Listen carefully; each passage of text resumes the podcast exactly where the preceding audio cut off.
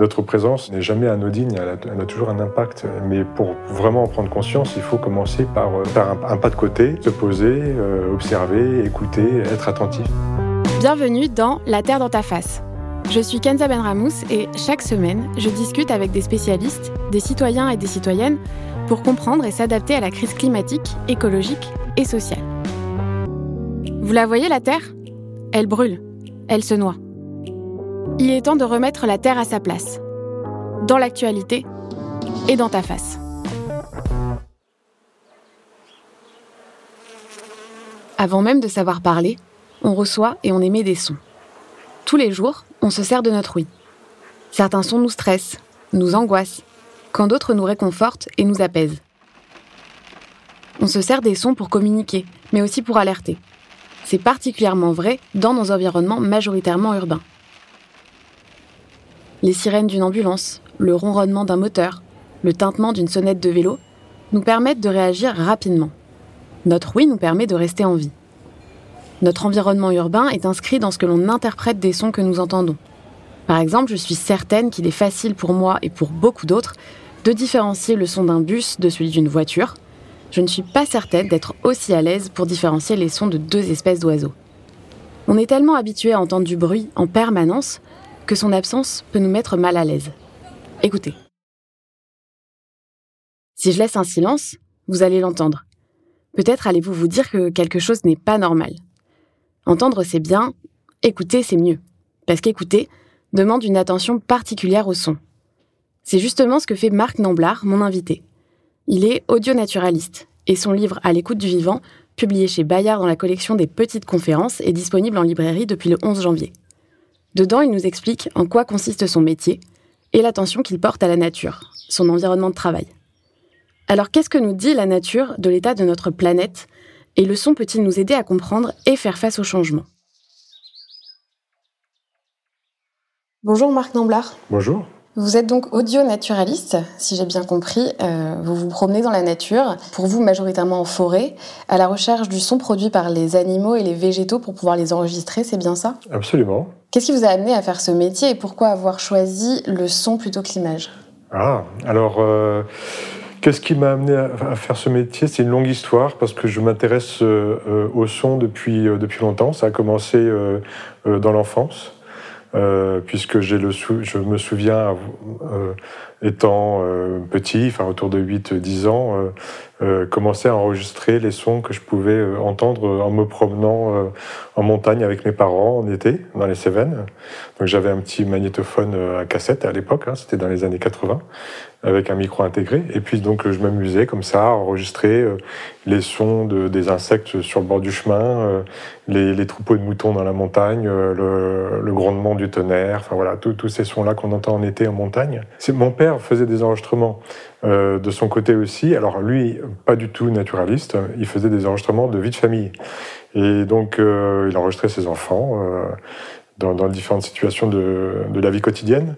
Et donc, toujours est-il que été habitué très tôt euh, à être entouré de micros, de haut-parleurs, de magnétophones. Et donc, forcément, ça, a laissé, euh, ça m'a marqué. Et que je me suis familiarisé avec ces outils euh, très tôt et que j'ai eu envie de, bah, de, jouer un peu avec aussi. Quoi.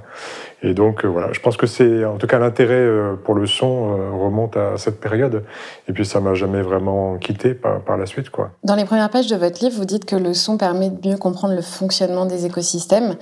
Est-ce que vous pouvez nous expliquer pourquoi?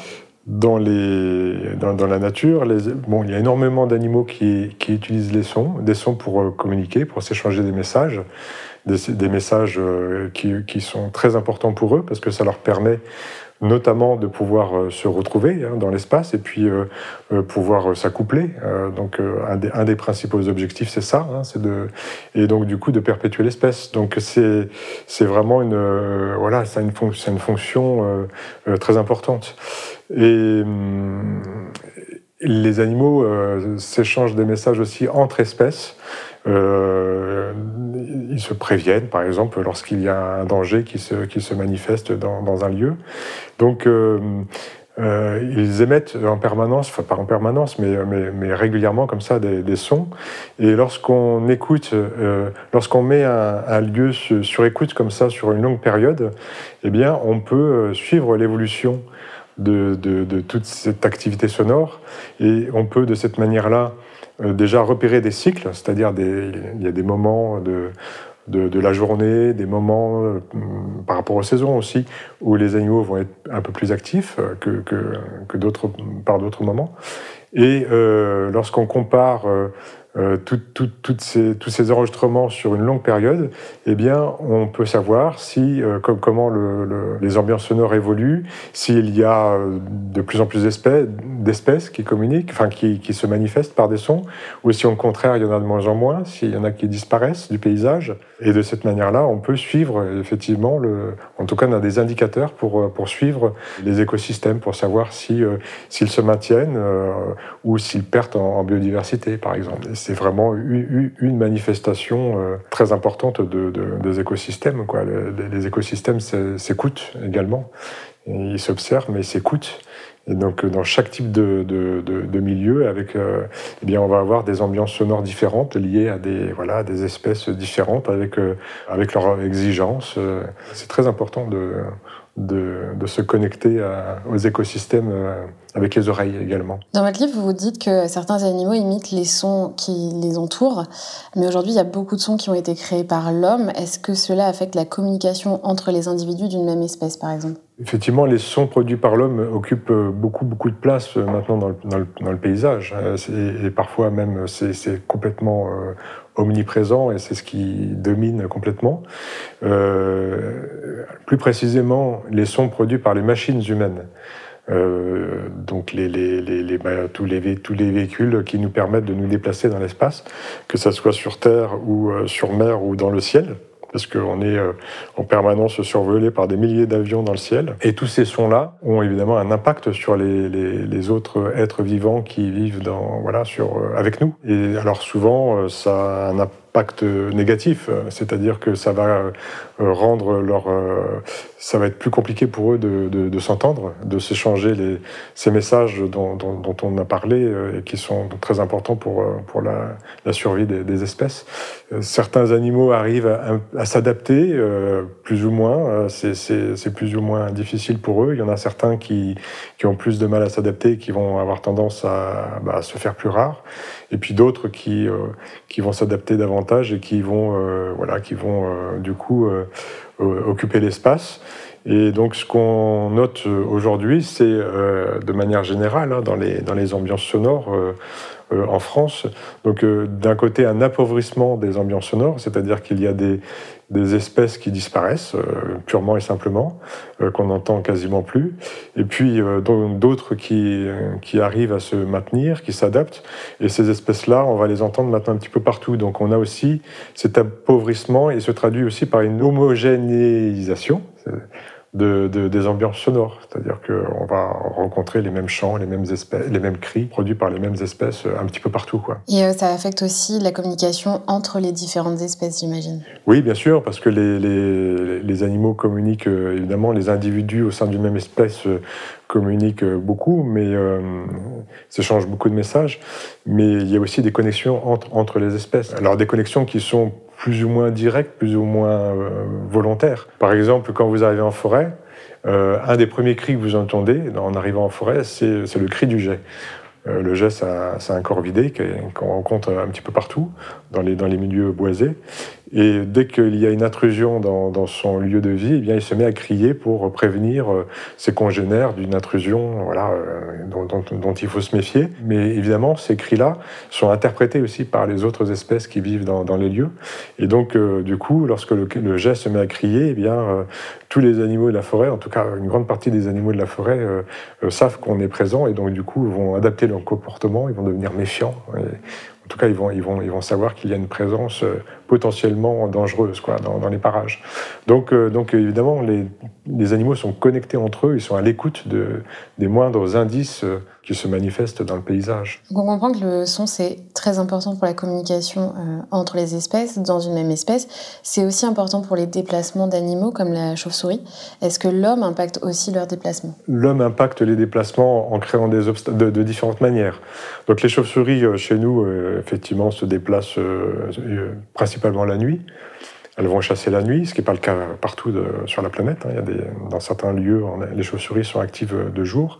Chez nous, elles sont actives de nuit. Et donc, pour, et, comme elles ne voient pas dans le noir, pour compenser, elles ont développer cette faculté qui consiste à se repérer et se représenter le paysage mentalement en utilisant les échos. C'est-à-dire qu'elles crient, et donc les cris qu'elles émettent sont réverbérés, dans, sont, sont réfléchis dans, un petit peu partout autour d'elles. Et donc euh, en analysant les échos de leurs cris, elles vont pouvoir se représenter mentalement le paysage euh, dans ses moindres détails. Et c'est aussi de cette manière-là qu'elles vont repérer euh, leur proie. Alors, lorsqu'on introduit dans ces milieux-là euh, des, fréquences qui sont, enfin des sons qui se situent dans les mêmes fréquences que celles qu'elles utilisent pour pouvoir se déplacer et localiser leur proie, eh bien ça va les, ça va brouiller en fait leur système, et donc ça va être plus compliqué pour elles de, bah, de, se déplacer et puis de, de, chasser quoi. Donc ça c'est euh, effectivement un exemple d'impact. On leur complique également l'existence, euh, par exemple avec, euh, avec nos engins de circulation, quoi, euh, notamment les camions, qui, qui sont à l'origine de beaucoup de collisions parce que c'est des objets qui se déplacent vite sur, sur un axe et malheureusement il y a voilà, énormément de collisions avec, avec les camions un petit peu partout en France. Quoi. Ça, c'est vraiment une, cause de mentalité euh, très importante chez, les chauves-souris. Tout à l'heure, vous avez euh, évoqué euh, les avions, et à ce propos-là, il y a une phrase de votre livre qui m'a marqué. Est-ce que je peux vous demander de la lire? Oui. elle est soulignée juste là. Quand nous nous installons dans la forêt et que nous écoutons ce qu'il se passe, avant même de détailler tous les éléments du paysage sonore, nous faisons un constat un peu accablant. Nous entendons beaucoup de sons qui n'ont rien à voir avec ce milieu. Qu'est-ce qu'on entend et qu'est-ce qu'on devrait entendre? Alors, qu'est-ce qu'on entend euh, Eh bien, on entend euh, des, engins, hein, comme, je l'évoquais tout à l'heure, c'est-à-dire des engins motorisés. C'est vraiment ça qui domine maintenant dans, le paysage sonore, y compris dans des lieux qui peuvent paraître très sauvages. Hein. On peut se retrouver euh, au, fond d'une forêt dans, les Vosges ou dans le Jura, enfin voilà, qui paraît extrêmement, extrêmement sauvage et loin de la civilisation. Et, mais en fait, euh, si on tend l'oreille en pleine journée, euh, on va très rapidement repérer euh, un moteur quelque part. Donc ça peut être une tronçonneuse, ça peut être un, quad dans la forêt, ou tout simplement un avion, puisqu'on est survolé en permanence par, les avions. C'était un petit peu moins le cas pendant la, période de, du confinement, enfin déconfinement, mais c'est remonté maintenant. Il y en a quasiment autant qu'avant. Et donc, euh, c'est, ça en fait qu'on va euh, entendre en premier, euh, bien souvent, quoi. Et donc, on, va, on, va, on va constater effectivement que tous ces sons-là, liés à des engins motorisés, sont omniprésents, occupent une place très importante dans le paysage, et qui sont, voilà, c'est certainement une, traduction, la traduction sonore de ce qu'on appelle, de ce qu'on appelle l'anthropocène aujourd'hui. Quoi. C'est, vraiment, ça se traduit également par par la présence, euh, l'omniprésence de ces sons dans le paysage. Donc ça, on a compris que ça affectait euh, les écosystèmes, mais en fait, nous aussi, on fait partie de ces écosystèmes. Est-ce que euh, ces sons-là, justement, que nous produisons avec nos machines, est-ce qu'ils est qu'ils nous affectent de la même manière qu'ils affectent les êtres vivants, les animaux, les végétaux de la forêt? Ah oui, alors pour le coup, c'est quelque chose qui a été très, très étudié, hein, l'impact des nuisances sonores sur, sur, bah, sur le sur la santé, hein, tout simplement. Hein. Donc euh, ça a des effets très néfastes, on, les, on, les connaît. Hein. donc euh, ça, peut, euh, ouais, ça, peut, ça peut vraiment très, être très très problématique. et c'est même souvent sous-évalué, je, je, pense, malheureusement. Il suffit, euh, pour se rendre compte, de passer une journée dans une école ou, d'aller euh, euh, de, suivre ses enfants à la cantine pour se rendre compte qu'ils vivent quasiment en permanence dans des environnements comme ça qui sont extrêmement bruyants, même s'il y a des normes. Mais bon, ces normes-là ne sont pas toujours respectées et, que tous ces bruits euh, ont une incidence sur, sur la santé. Euh, ils produisent énormément de fatigue, ils produisent des, des, problèmes de concentration, etc. Et donc ça a un impact euh, vraiment très fort. Quoi. Et si on compare les sons d'une forêt il y a 20 ans et les sons d'aujourd'hui, qu'est-ce qui a changé? Ah, alors, euh, qu'est-ce qui a changé? Euh, Ça dépend des lieux dans lesquels on, voilà, on, effectue ce, cette comparaison. Alors, dans certains lieux, on aura le sentiment que pas grand-chose n'a changé. Là, je pense notamment à des lieux qui bénéficient de, de statuts de protection efficaces.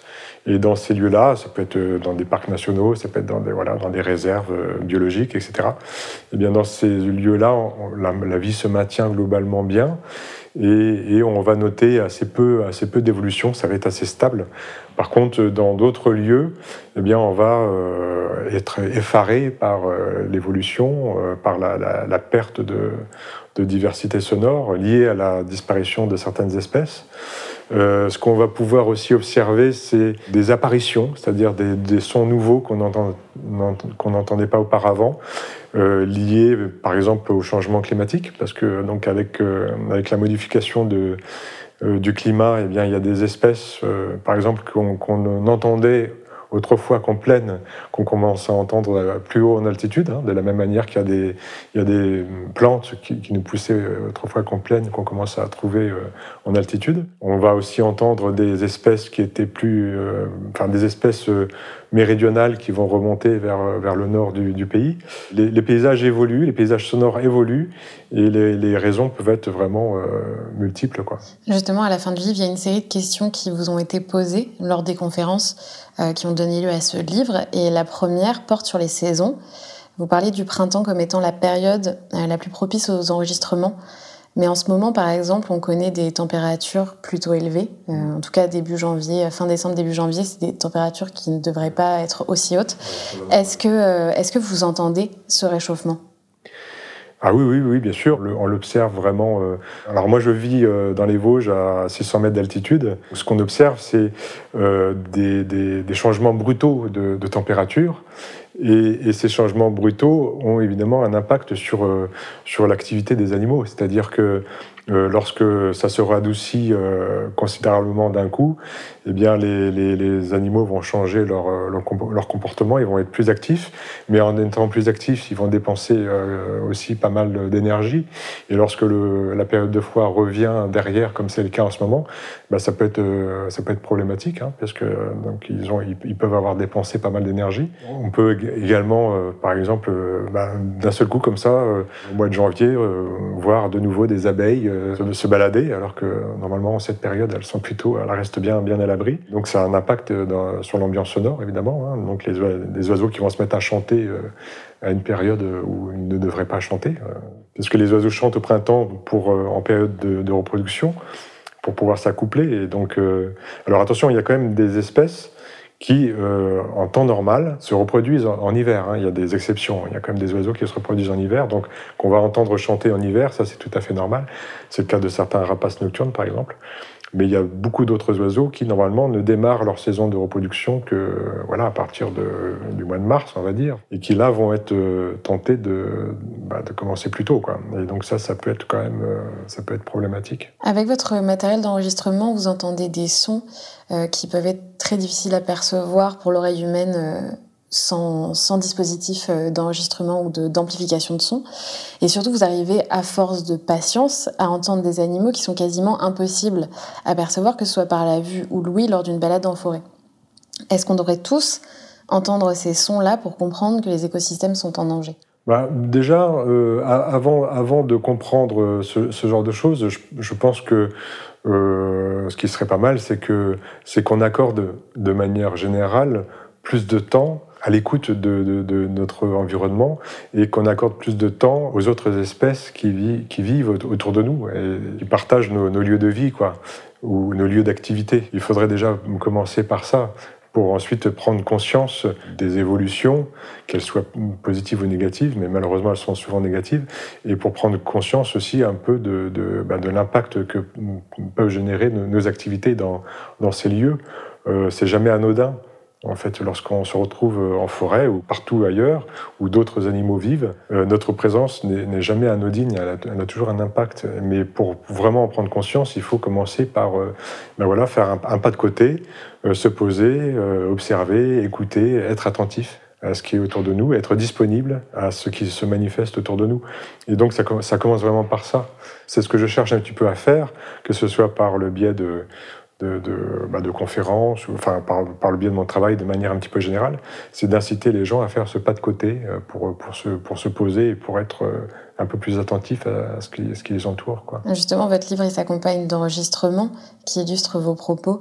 On se rend vraiment compte de la diversité des sons qui peuvent exister. Euh, certains sont assez atypiques, je dirais, notamment le bruit de la glace, qui est un peu comme un, sabre laser dans Star Wars. Mhm.